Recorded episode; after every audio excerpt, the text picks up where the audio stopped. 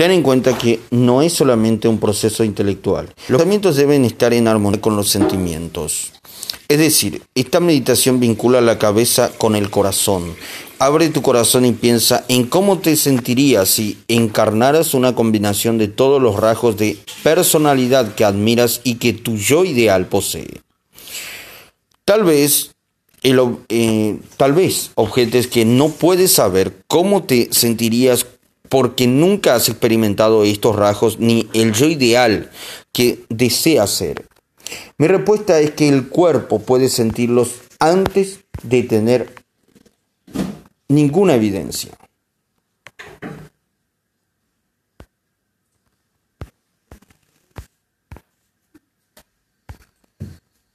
Ninguna evidencia, perdón, ninguna evidencia, perdón, mi respuesta es que el cuerpo puede sentirlos antes de tener ninguna evidencia física. Adelantándose a los sentidos, no me puedes negar que si en tu vida se hiciera realidad un deseo que nunca se hubiera cumplido, sentirías una emoción tan elevada como alegría, entusiasmo o gratitud. O sea, que puedes centrarte en esas emociones, en lugar de estar esclavizado por emociones que no son más que un vestigio del pasado. Ahora estás usando emociones elevadas para crear el futuro.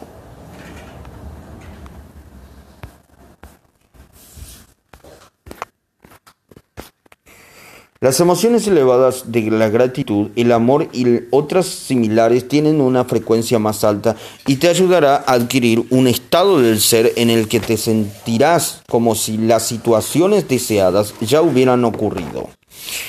Si te sientes de maravilla, la señal que le estás enviando al campo cuántico es que estas situaciones ya han sucedido. Agradecerlas te permite preparar emocionalmente el cuerpo para que crea que lo que se produce agradecimiento, perdón.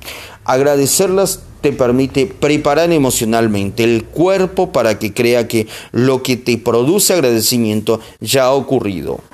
La meditación al activar y ordenar, ordenar perdón, los tres cerebros hace que puedas pasar de pensar a ser. Y en cuanto te encuentres en este nuevo estado del ser, tienes más, tiende más, perdón, a actuar y a pensar según quien está haciendo. Tal vez te haya preguntado por qué te cuesta tanto sentirte agradecido o dar las gracias antes de que la situación deseada haya ocurrido. Es posible que estés viviendo en una emoción memorizada que se ha convertido hasta tal punto en parte de tu identidad a nivel subconsciente que ahora solo te puedes sentir de la a la que actuado. Si es así, quizás tu identidad dependa de la imagen que das al exterior para distraerte y cambiar lo que en realidad sientes en tu interior. En el siguiente capítulo hablaré de cómo cerrar este vacío y liberarte de verdad. Cuando puedes sentirte agradecido o feliz fácilmente o enamorarte del futuro, sin necesidad de que nadie, nada o ninguna experiencia te haga sentir así. Estas emociones elevadas serán el combustible para tus creaciones. El vacío. Capítulo 7, el vacío, perdón. Un día estaba sentado en el sofá pensando en lo que significa ser feliz. Mientras contemplaba lo desdichado que me sentía, pensé en que las personas que más quiero me habrían intentado levantar el ánimo diciéndome, no sabes lo afortunado que eres, tienes una familia maravillosa, unos hijos, unos hijos estupendos. Eres un quiropráctico de éxito. Miles de personas acuden a tus conferencias. Viaja por todo el mundo, visitando lugares extraordinarios. Sales en la película. ¿Y tú qué sabes? Y a mucha gente le encantó tu mensaje. Incluso has escrito un libro que está teniendo mucho éxito. Me habrían soltado todas las razones emocionales y lógicas por las que debía sentirme feliz. Pero sentía que me faltaba algo en aquel momento de mi vida estaba, perdón, en aquel momento de mi vida estaba viajando cada semana de una ciudad a otra, dar conferencias, para dar conferencias, perdón. A veces visitaba dos ciudades en tres días. Se me ocurrió que estaba tan ocupado que no me quedaba tiempo para practicar lo que enseñaba. Fue un momento muy desconcertante porque empecé a ver que toda mi felicidad venía del exterior y que la alegría que sentía cuando viajaba, daba conferencias, no tenía eh, nada que ver con la auténtica alegría.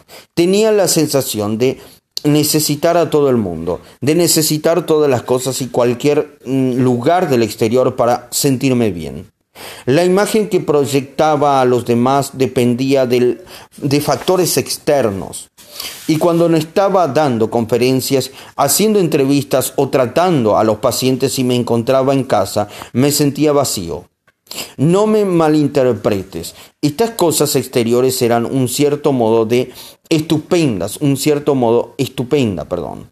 Si le hubiera preguntado a, cualquier persona que me hubiera visto dando una conferencia, trabajando abstraído en una presentación durante un vuelo o respondiendo docenas de correos electrónicos en el aeropuerto o en el salón de un hotel, habría asegurado que parecía feliz. Y lo más triste es que me lo hubiera preguntado en uno de esos momentos, seguramente te habría respondido de la misma forma. Sí, todo es maravilloso. La vida me va mal, la vida, perdón, me va la mar de bien. Soy un tipo con suerte. Pero si me hubieras pillado en un momento de tranquilidad, sin todos esos estímulos bombardeándome, te habría contestado algo completamente distinto. Hay algo que falla. Estoy angustiado. Todos los días me parecen iguales. Siempre sucede lo mismo. Me falta algo. El día que conocí la razón principal de mi infelicidad, también vi que necesitaba el mundo exterior para recordar quién era yo. Mi identidad se había convertido en una gente con la que hablaba, en las ciudades que visitaba, en aquello que hacía mientras viajaba y en las experiencias que necesitaba para reafirmarme como esa persona llamada Joe Dispensa. Y cuando no estaba cerca de nadie que me ayudara a recordar esa personalidad que el mundo conocía como mía, ya no estaba seguro de quién era. Vi que toda mi felicidad no era sino una reacción a los estímulos del mundo exterior que me hacían sentir de un cierto modo. Comprendí que era adicto a mi entorno y que dependía de los estímulos externos para alimentar mi adicción emocional. Fue un momento muy especial. He oído millares de veces que la felicidad viene de dentro, pero nunca lo había visto con tanta claridad. Aquel día, mientras estaba sentado en el sofá de mi hogar, al mirar por la ventana me vino una imagen a la cabeza. Vi mis dos manos, una por encima de la otra, separadas por un vacío. La mano de encima representa la imagen que yo proyectaba al exterior y la de abajo, como yo había sabía, perdón, era por dentro. Al reflexionar en mí, descubrí que los seres humanos vivimos en una dualidad, como dos entidades distintas, quién aparentamos ser y quién somos en realidad. Quién aparentamos ser es la fachada que proyectamos al mundo. Este yo es todo cuanto hacemos para dar una imagen en particular. Y el vacío identitario identitario, perdón, el vacío identitario. ¿Quién aparento ser? La identidad que proyecto al entorno, lo que quiero que crean que soy, la fachada, la persona ideal para el mundo. ¿Quién soy en realidad? ¿Cómo me siento? ¿Quién soy en realidad? ¿Cómo soy por dentro? La persona ideal para mí. Figura 7a. El vacío entre quién soy en realidad y quién aparento ser para presentar a los demás una realidad exterior coherente. Este primer aspecto del yo es una capa del cómo queremos que los demás nos vean.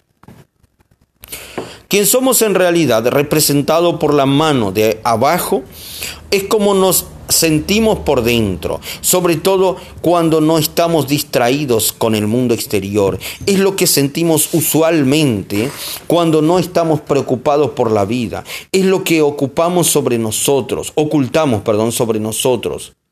Cuando memorizamos estados emocionales adictivos como la culpabilidad, la vergüenza, la ira, el miedo, la ansiedad, los juicios, la depresión, el engreimiento, el odio. Creamos un vacío entre quien aparentamos ser y quién somos en realidad.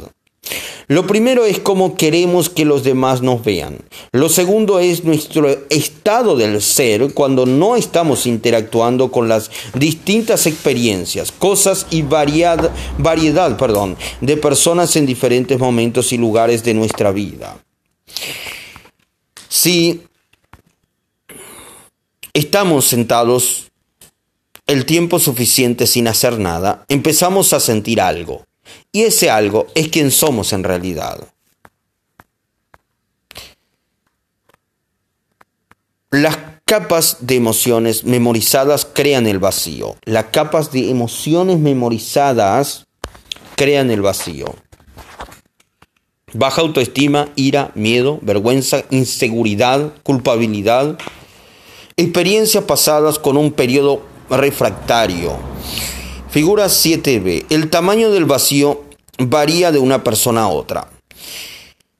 Mm, perdón. Quién somos en realidad y quién aparentamos ser están separados por los sentimientos memorizados en distintos momentos de nuestras vidas, basado en experiencias pasadas. Cuanto más grande sea el vacío, más adictos somos a las emociones memorizadas. Vamos acumulando una capa tras otra de distintas emociones que forman nuestra identidad. Para recordar quién creemos ser, tenemos que volver a crear las mismas experiencias para reafirmar nuestra personalidad y las emociones correspondientes.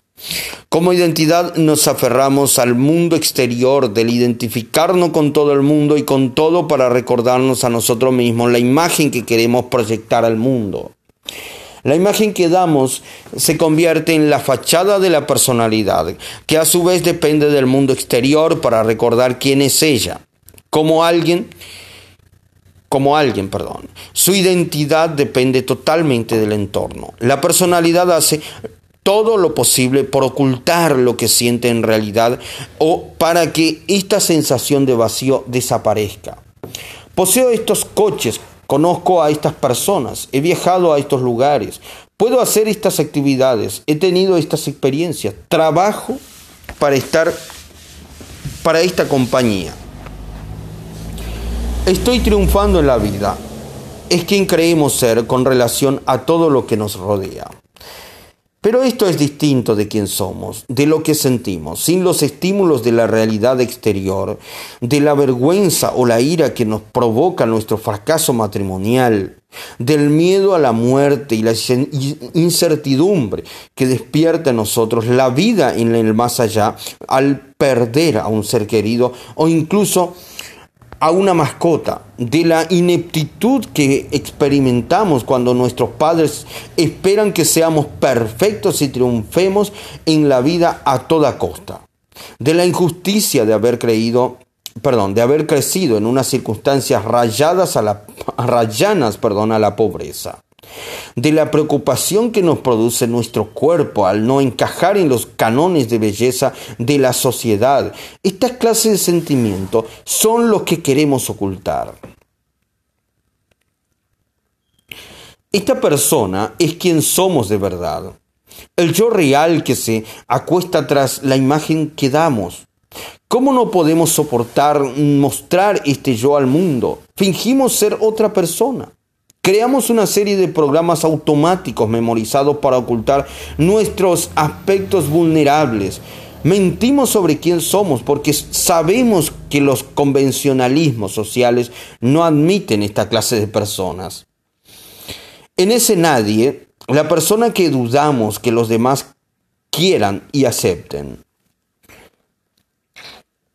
Cuando somos jóvenes y estamos construyendo una identidad es cuando más participamos en esta farsa.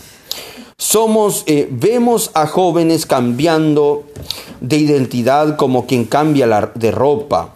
Y de hecho, la forma de vestir de los adolescentes suele reflejar más quienes desean ser que quienes son en realidad. Si se lo preguntas a cualquier profesional de la salud mental especializado en adolescentes, te responderá que la palabra que más los define es inseguridad. Por eso, los adolescentes y los preadolescentes buscan consuelo en la conformidad perdón, y en los grupos. En lugar de dejar que el mundo les conozca tal como son, se amoldan y adaptan, porque todos sabemos lo que les ocurre a las personas que parecen distintos al resto, distintas al resto, perdón. El mundo es complejo y aterrador, pero si perteneces a un grupo resulta menos horrible y mucho más simple. Elige tu grupo, elige tu veneno.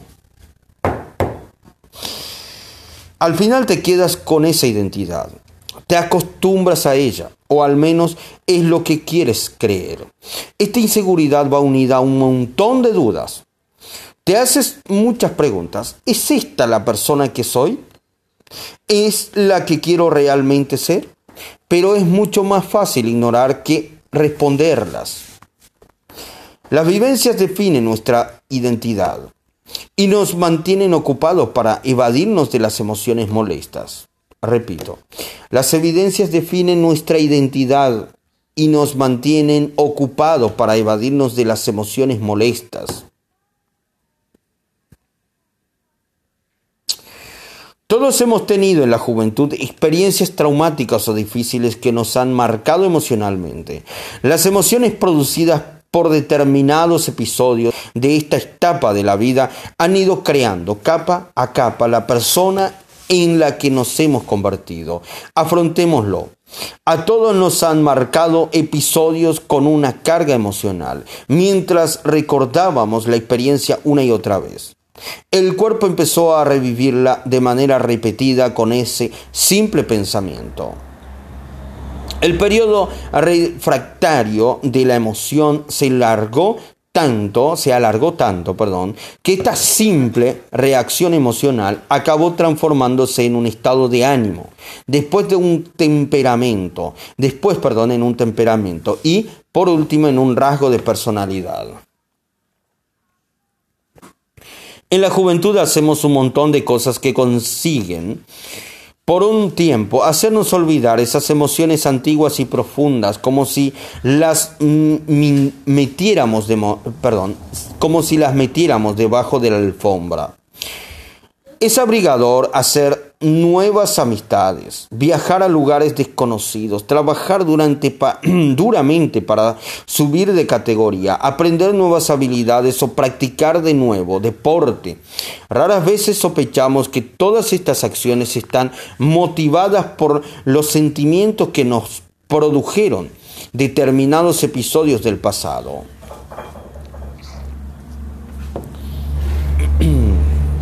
Repito, raras veces sospechamos que todas estas acciones están motivadas por los sentimientos que nos produjeron determinados episodios del pasado. Más tarde estamos ocupados de verdad. Vamos al instituto y luego seguramente a la universidad. Nos compramos un coche, nos mudamos a otra ciudad. Estamos estados o país Empezamos una carrera, conocemos a personas nuevas, nos casamos, compramos una casa, tenemos hijos, adoptamos una mascota, nos divorciamos, hacemos ejercicio, iniciamos una nueva relación sentimental, practicamos una habilidad o una afición. Afición, perdón. Usamos todo cuanto conocemos del mundo exterior para definir nuestra identidad y evadirnos de lo que sentimos en nuestro interior. Y como todas estas experiencias producen millares de emociones, nos damos cuenta de que estas emociones parecen hacernos olvidar de los sentimientos que ocultamos. Y funciona durante un tiempo. No me malinterpretes. En la juventud todos progresamos con los proyectos que emprendemos en distintas etapas. Para poder conseguir muchas cosas en la vida, tenemos que traspasar los límites en lo que nos sentimos cómodos e ir más allá de los sentimientos habituales que en otras épocas nos, nos definieron. Conozco perfectamente esta dinámica en la vida, pero cuando nos superamos cuando no superamos, perdón, nunca nuestras limitaciones o seguimos cargados con el bagaje del pasado, llega un punto que esta situación se hace insostenible. Y esto suele ocurrir en la mitad de la tercera década de la vida. Y esto suele ocurrir en la mitad de la tercera década de la vida. Aunque varios, varía, perdón, mucho de una persona a otra. La madurez, estrategia para los sentimientos aterrados no salgan a la luz, perdón. La madurez, estrategias para que los sentimientos enterrados, perdón, no salgan a la luz. Entre los 30 y los 40 ya tenemos la personalidad formada y hemos vivido prácticamente todo cuanto la vida puede ofrecernos. Pero eso podemos prever los resultados de la mayoría de vivencias. Ya sabemos cómo nos harán sentir antes de que sucedan. Cómo hemos mantenido varias relaciones sentimentales buenas o malas.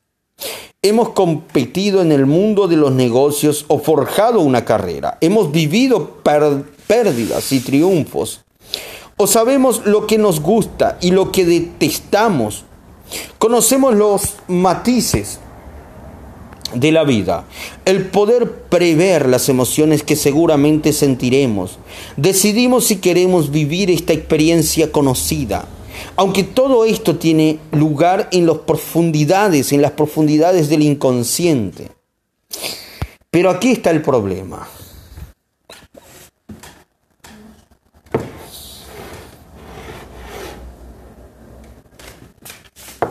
Pero aquí está el problema.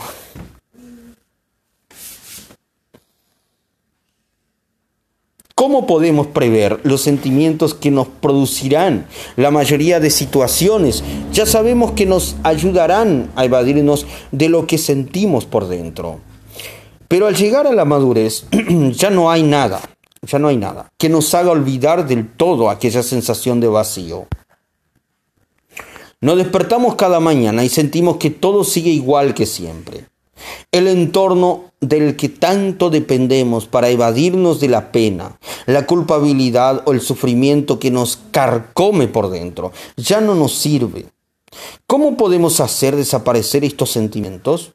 Sabemos que cuando las emociones producidas por el mundo exterior se acaban, volvemos a ser el mismo de siempre. En la crisis de los 40 que la mayoría conocemos. Algunos intentan por todos los medios impedir que sus sentimientos enterrados salgan a la luz, volcándose todavía más en el mundo exterior. Se compran el coche deportivo que acaba de salir al mercado, objeto, o alquilan un barco, otro objeto. Hay quienes se toman unas largas vacaciones, lugar, y otros se inscriben en un centro social para hacer nuevos contactos o amigos, gente. Algunas personas recurren a la cirugía plástica, cuerpo. Muchas otras mm, redecoran o reforman su lugar, adquieren objetos y experimentan un entorno nuevo. Todos estos intentos de hacer o probar algo nuevo para sentirnos mejor o distintos son inútiles. Porque cuando la novedad pierde su encanto, seguimos atrapados en la misma identidad. Volvemos a quien somos realmente, es decir, la mano de abajo.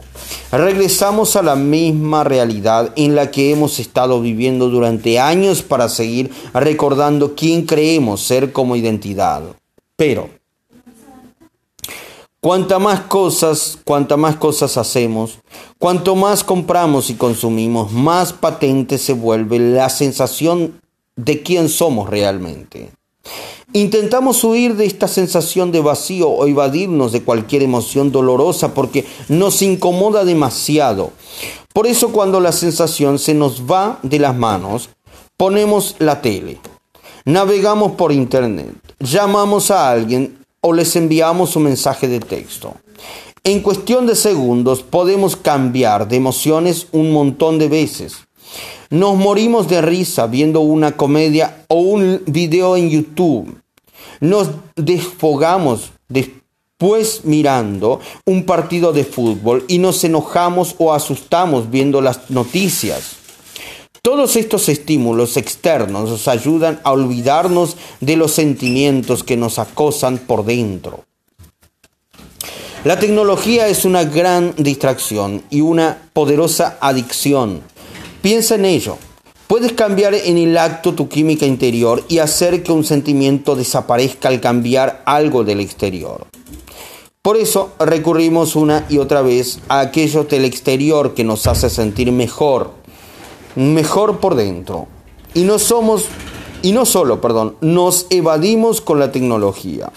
Lo hacemos con cualquier cosa que nos resulte emocionante por un tiempo. Cuando usamos la diversión para evadirnos, ¿sabes lo que acaba pasando? Que cada vez que dependemos más de cosas externas para cambiar por dentro. Que cada vez dependamos más de cosas externas para cambiar por dentro. Algunas personas se van hundiendo cada vez más en este pozo sin fondo usando distintos aparatos de su mundo para seguir preocupándose y volver a crear así el mismo sentimiento de la primera experiencia con el que se evadieron. Necesitan una sobredosis de estímulos para sentirse distintos de cómo son. Pero tarde o temprano descubren que necesitan una mayor dosis de lo que les hace sentir mejor y se acaba convirtiendo en una agotadora búsqueda de placer y en, en un intento de evitar sufrir a toda costa. Es una vida hedonista, motivada inconscientemente por algún sentimiento que nunca desaparece. Una madurez distinta, la etapa de afrontar los sentimientos y acabar con las vanas ilusiones. En esta etapa de la vida, otras personas que no intentan huir de sus sentimientos se hacen algunas preguntas importantes. ¿Quién soy? ¿Cuál es mi propósito en la vida? ¿A dónde me estoy dirigiendo? ¿Para quién estoy haciendo todo esto? ¿Qué es Dios? ¿A dónde iré cuando me muera? ¿Triunfar en la vida es todo lo que hay? ¿Qué es la felicidad? ¿Qué significa todo esto? ¿Qué es el amor? ¿Me quiero? ¿Quiero a alguien más? Y el alma empieza a despertar. Esta clase de preguntas nos vienen a la cabeza porque empezamos a ver la realidad y sospechamos que nada del exterior nos hará felices. Algunos descubrimos que nada de nuestro entorno nos hará sentir mejor.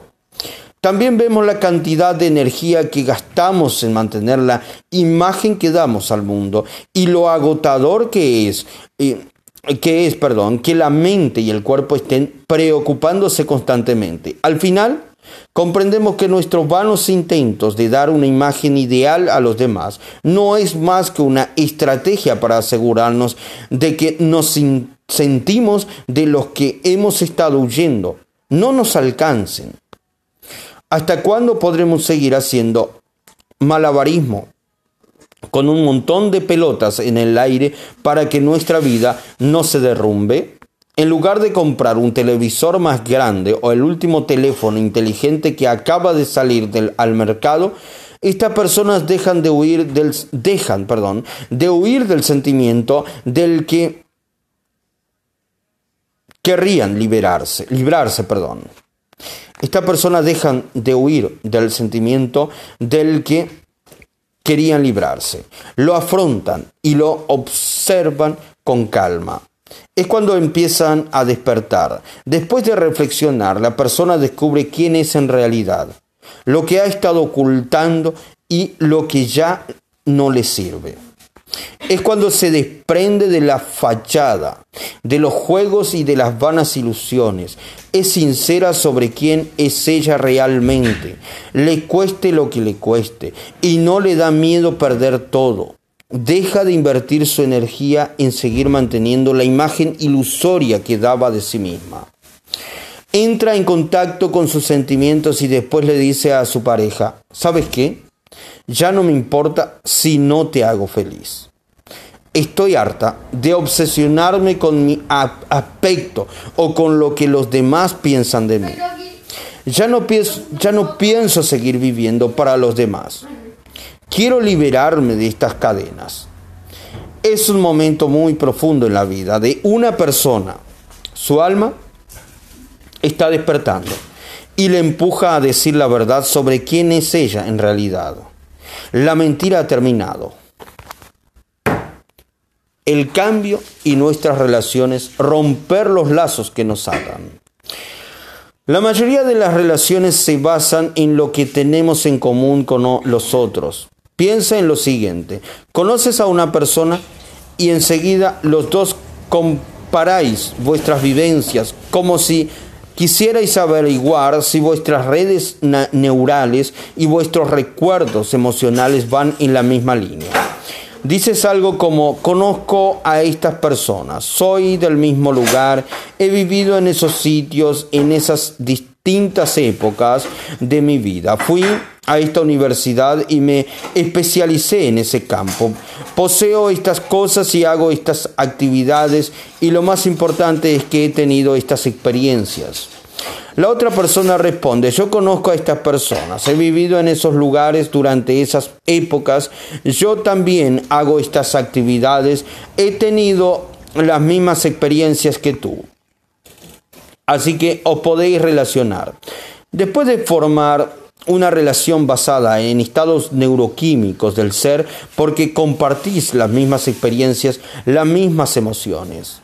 Considera las emociones como energía en movimiento. Si compartís las mismas emociones, estáis compartiendo la misma energía. Y al igual que dos átomos de oxígeno que comparten un campo invisible de energía más allá del espacio y el tiempo para unirse en una relación y formar el aire, Tú estás unido a un campo invisible de energía con cada cosa y lugar de tu vida exterior. Pero los vínculos entre la gente son más fuertes porque la energía de las emociones es la más poderosa de todas. Mientras ninguno de vosotros cambie, cambiéis, perdón, las cosas os irán bien. Cuando nuestra amiga del ejemplo de la última parte dice cómo se siente realmente, la situación empieza a ser muy incómoda. Si su amistad con los demás se ha estado basado en quejarse sobre la vida, está unida a nivel energético en sus relaciones por las emociones de eh, victimización. Y en un momento de lucidez decide abandonar el hábito de ser ella. De ser ella, perdón. Ya no se está mostrando como aquella persona usual con la que todo el mundo podía relacionarse. Las personas en su vida la utilizan para recordar también quiénes son emocionales, emocionalmente. Las amigas y la familia preguntan, ¿qué te pasa hoy? Has herido mis sentimientos, lo cual se traduce como creía que nos llevábamos bien.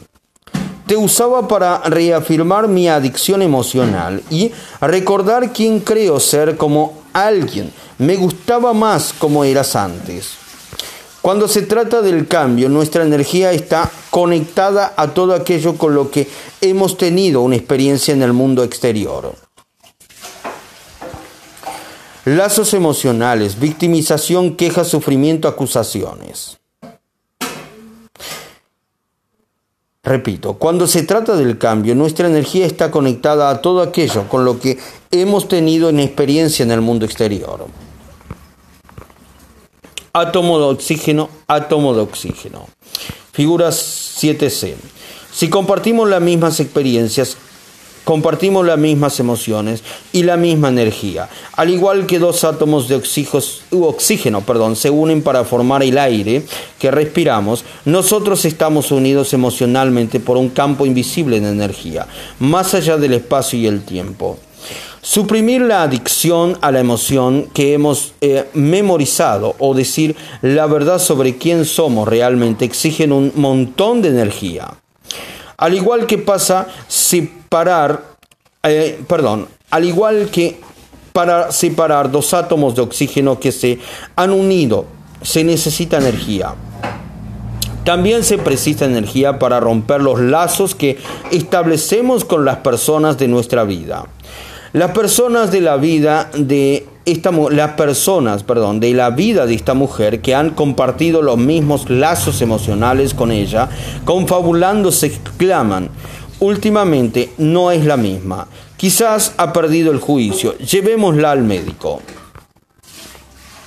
Recuerda que son las personas con las que compartías las mismas experiencias y, por lo tanto, las mismas emociones. Pero ahora ella está rompiendo los lazos energéticos que la unían con todo el resto y con todo, e incluso con los lugares conocidos. Es una situación amenazante para los que han estado participando en el mismo juego con ella durante años.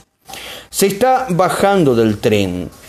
La llevan, eh, la llevan perdón, al médico y este le receta Prozac o algún otro fármaco. Y al poco tiempo, la mujer recupera la personalidad de antes. Y ahí está de nuevo, proyectando su antigua imagen en el mundo, comulgando, comulgando con los acuerdos perdón, emocionales de los demás. Vuelve a estar anestesiada y sonriendo, haciendo cualquier cosa para evadirse de sus sentimientos. No ha aprendido la lección. Si esta mujer había cambiado, no era de la mano de arriba, a la que todos estaban acostumbrados por un breve periodo de tiempo fue la de la mano de abajo, la que acarreaba el pasado y el, pasado, perdón, y el sufrimiento. Pero ¿quién puede culpar a esos seres queridos que insistieron en que volviera a ser la mujer anestesiada de antes, que decía amén a todo para llevarse bien con todos? Aquel nuevo yo había surgido de manera imprevisible, incluso radical, ¿Quién iba a querer estar, cerca de esta persona? ¿Quién iba a querer estar cerca de la verdad? Lo que al final cuenta de verdad, lo que al final cuenta de verdad. Si dependes del entorno para recordar quién eres como eh, alguien, ¿qué pasará cuando mueras y el mundo desaparezca de tu vida y se desvanezca? ¿Sabes lo que se irá con él? el alguien, la identidad, la imagen, la personalidad, la mano de arriba, que se ha identificado con todos los elementos conocidos y previsibles de la vida, que era adicto al entorno, que era adicto al entorno. Puedes haber sido la persona más exitosa, popular o guapa, haber tenido todo el dinero que podías pedir, pero cuando tu vida llega a su fin y la realidad exterior se desvanece, todo lo de fuera, ya no puedes seguir definiéndote. Desaparece. Entonces, te quedas solo con quien eres realmente, la mano de abajo, y no con quien aparenta ser. Cuando tu vida se acaba, cuando tu vida se acaba y ya no puedes depender del mundo exterior para que te defina, te quedas con aquel sentimiento que nunca intentaste resolver. En esta vida no habrás evolucionado como alma. Por ejemplo, si tuviste hace 50 años una experiencia que te marcaron con un sentimiento de inseguridad o debilidad y desde entonces te has sentido así, significa que dejaste de creer emocionalmente hace 50 años.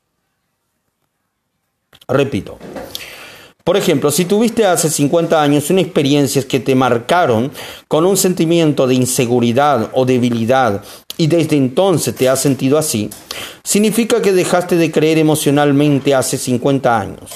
El propósito del alma es aprender de la experiencia y adquirir sabiduría, pero si te has quedado atrapado en una emoción, Nunca aprendiste de la experiencia. No superaste esta emoción, ni la transformaste en conocimiento.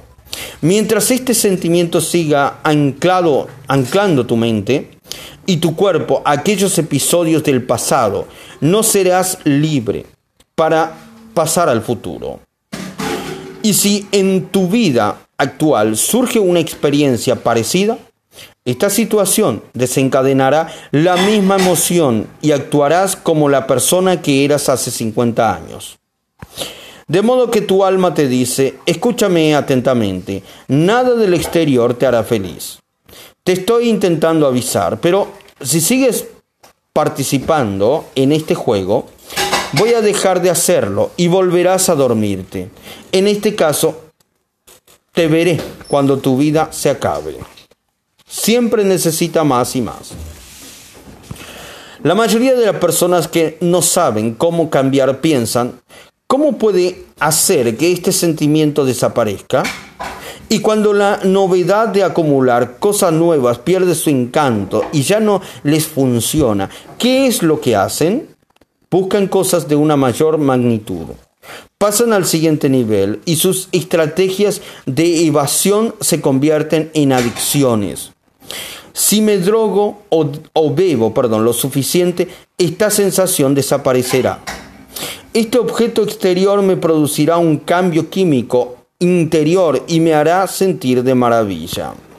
Me compraré un montón de cosas porque cuando lo hago, aunque no tenga demasiado dinero, me olvido de lo vacío que me siento. Miraré pornografía. Me divierte me divierte, me divertiré, perdón, con videojuegos. Me iré al casino. Comeré hasta reventar. Sea cual sea la adicción, seguimos creyendo que algo exterior eliminará ese molestoso sentimiento interior.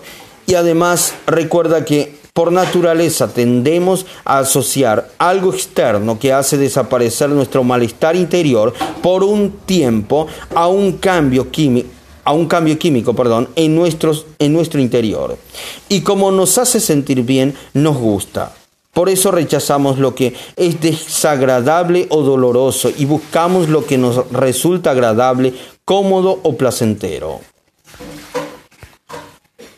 La crisis de los 40 el intento de crear una nueva identidad desde fuera.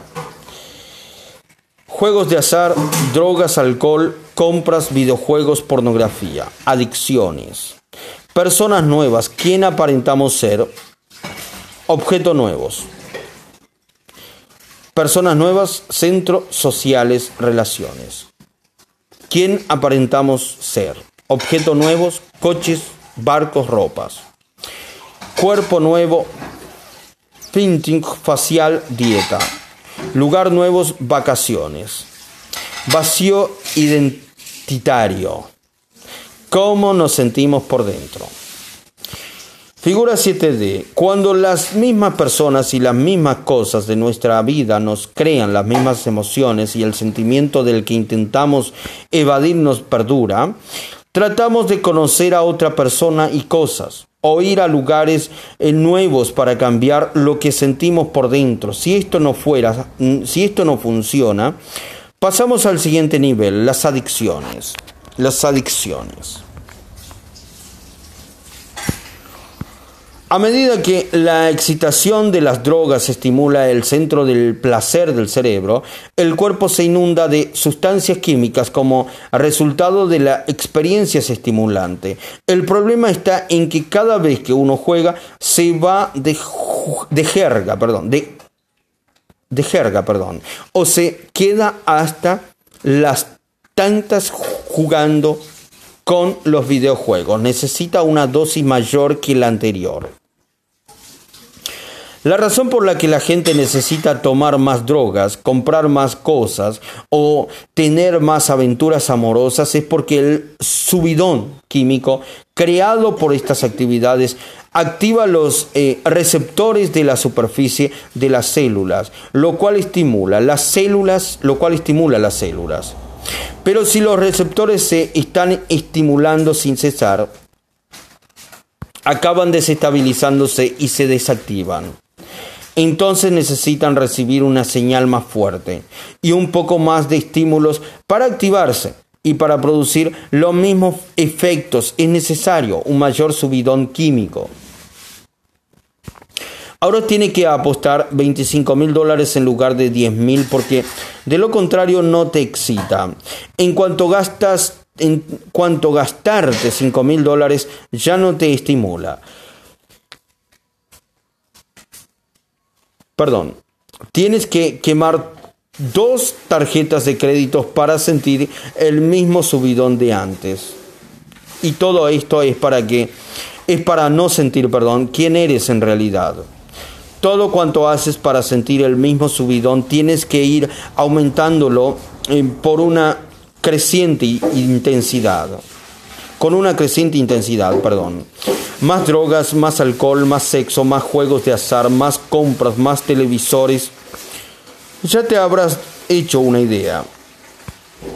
Con el tiempo nos volvemos adictos a algo para apaciguar el dolor, la ansiedad o la depresión con los que vivimos a diario. Eh, ¿Es esto malo? En realidad no. La mayoría de la gente lo hace porque no sabe cómo cambiar desde dentro. Solo están siguiendo su deseo innato de sentirse mejor e inconscientemente creen que su salvación se encuentra en el mundo exterior. Nunca les han explicado que usar el mundo, que usar el mundo exterior para cambiar el mundo interior solo empeora las cosas, solo agranda el vacío. Pongamos que nuestra ambición en la vida es triunfar y acumular más cosas.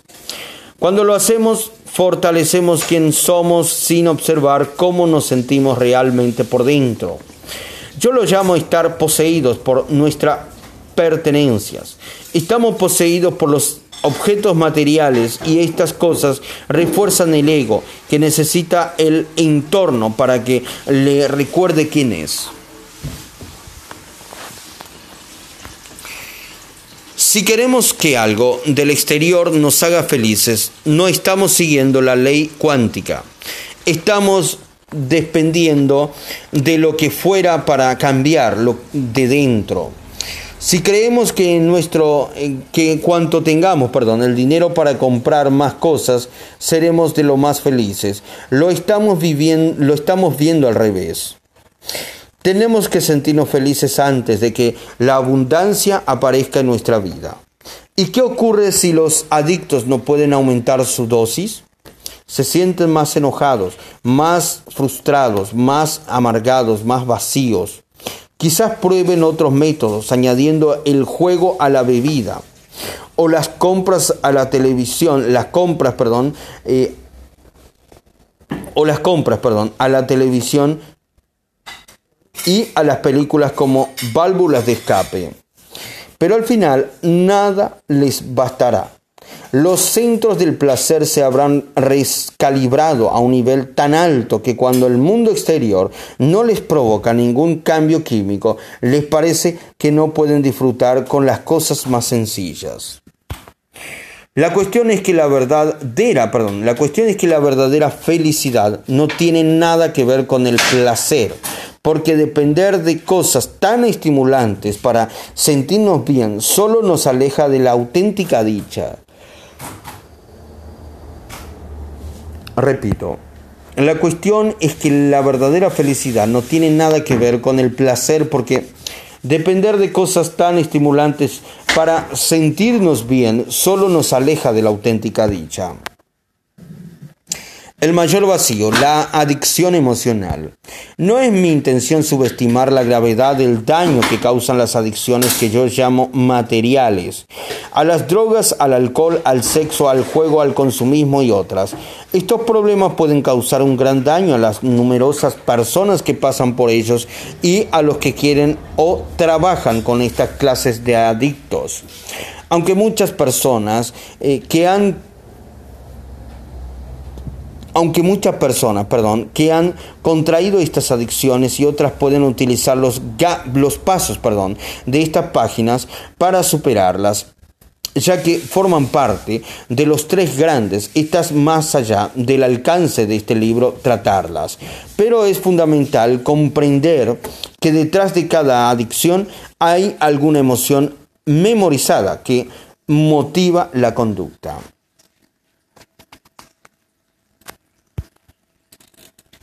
Lo que no está fuera, lo que no está fuera del alcance de este libro y es en realidad su propósito principal es ayudar a cambiar el hábito de ser el mismo de siempre. Tanto si uno se considera un alcohólico, un adicto al sexo, un jugador, un adicto a las compras o alguien que se siente solo, deprimido, enojado, amargado o mal físicamente de manera crónica. Al pensar en este vacío seguramente te has dicho, Claro que escondemos a los demás nuestros miedos e inseguridades, eh, debilidades y el lado oscuro.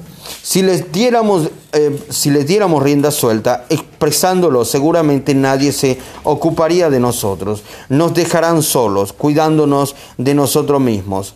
En cierto sentido, es verdad. Pero si queremos ser libres, debemos afrontar nuestra nuestro verdadero yo y sacar a la luz este lado oscuro de nuestra personalidad.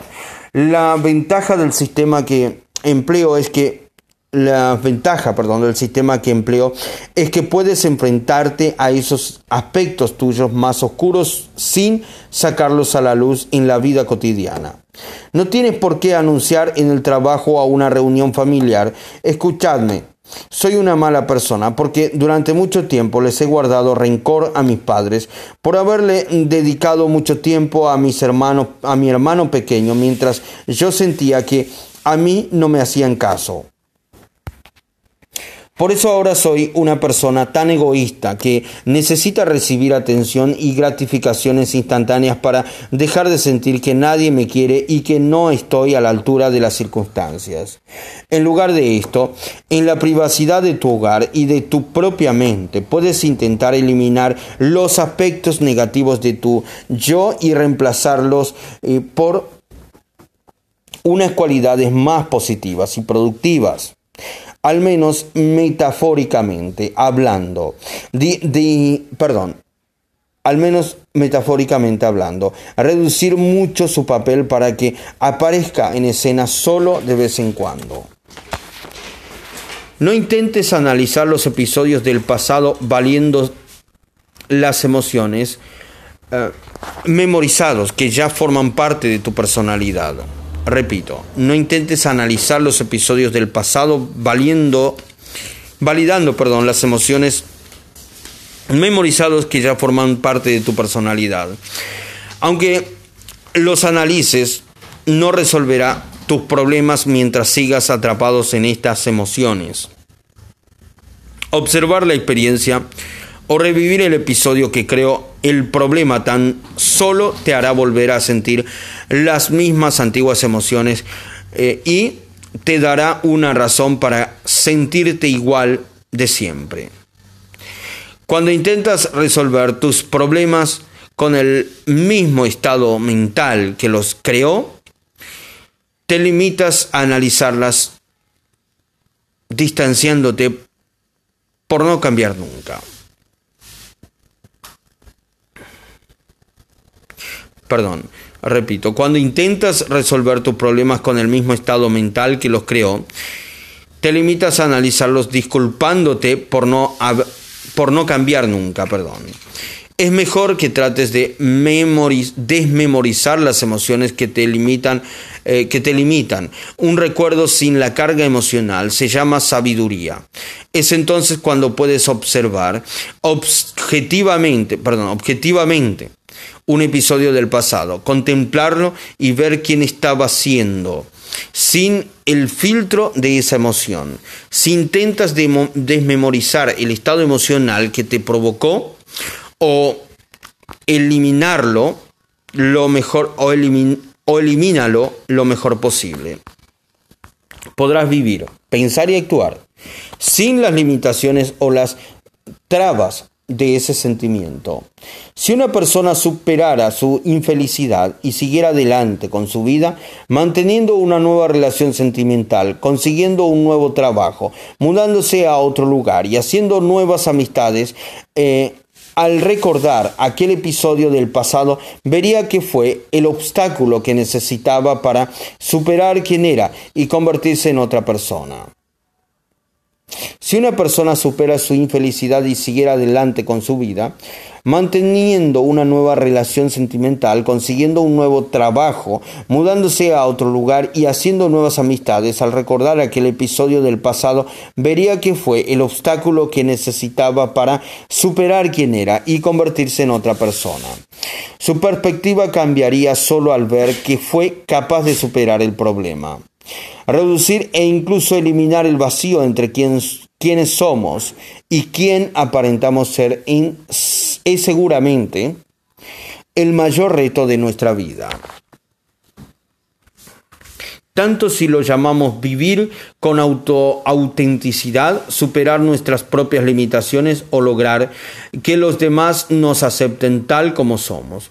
Es algo que la mayoría deseamos, el cambio, cerrar el espacio del vacío. Debe, debe empezar dentro de nosotros. Sin embargo, Solemos cambiar solo cuando nos enfrentamos a una crisis, un trauma o un algo clase o a alguna clase de diagnóstico deprimente. Esta crisis suele venir en forma de un reto físico, tal vez un accidente o una enfermedad emocional. Por ejemplo, la pérdida de un ser querido, espiritual, por ejemplo, una acumulación de contratiempos que nos hacen plantear nuestra propia valía y el funcionamiento del universo, o económico, quizás la pérdida del trabajo, advierte que en todo estos casos hemos perdido algo. ¿Por qué esperar a que un trauma o una pérdida de te hagan perder el equilibrio por el estado emocional negativo que te producen? Cuando te ocurre un desastre, tienes que ocuparte de él. No puedes seguir encargándote de tus negocios como si nada cuando estás hecho trizas, como dice la expresión. En esos momentos tan críticos, cuando ya estamos hartos, hartísimos de que las circunstancias nos hagan sufrir, exclamamos, esto no puede seguir así. No me importa lo que me cueste o cómo me sentiré, cuerpo. No me importa cuánto tardé, tiempo. No me importa lo que esté ocurriendo en mi vida, entorno. Voy a cambiar. Tengo que hacerlo. Podemos aprender y cambiar en un estado de pena y sufrimiento o hacerlo en un estado de alegría e inspiración. No es necesario esperar a sentirnos tan mal que nos veamos obligados a cambiar. Efecto secundario de cerrar el vacío. Como ya sabes, una de las habilidades más importantes que necesitas adquirir para crecer interiormente es la autoconciencia, autoobservación. Es una definición concisa de aquello a lo que me refiero a hablar de la meditación en el siguiente capítulo. Perdón. Cuando medites observarás el estado emocional negativo que tanto te has impactado en tu vida. Reconocerás el principal estado de tu personalidad que motiva tus pensamientos y conductas para conocer íntimamente todos tus matices, todos sus matices, perdón. Con el tiempo, usarás este poder de la observación para desmemorizar ese estado emocional negativo. Así entregarás esta emoción a una mente superior, cerrando el vacío entre quién eres y la imagen que has estado dando al mundo. Imagínate de pie en una habitación empujando con un brazo extendido las dos paredes opuestas. Tienes una idea de la energía que gastarías si intentaras evitar que las dos paredes te aplastaran? En lugar de hacerlo, ¿qué pasaría si las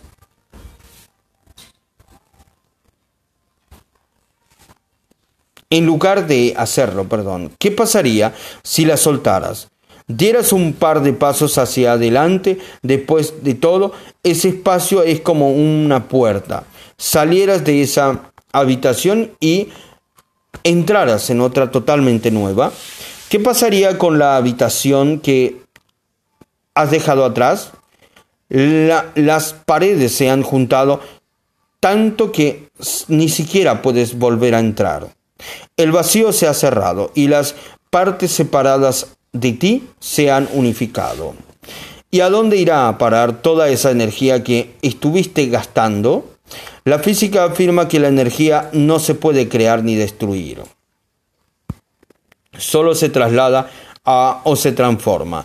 Eso es exactamente lo que te pasará cuando eh, llegues a un punto en que ningún pensamiento, emoción o conducta subconsciente te pase desapercibido. También lo puedes ver de esta otra forma. Entrarás en el sistema operativo del subconsciente y llevarás toda la información y las instrucciones a tu mente consciente para ver dónde están esos deseos irremisibles y esas tendencias que han estado controlando tu vida. Te vuelves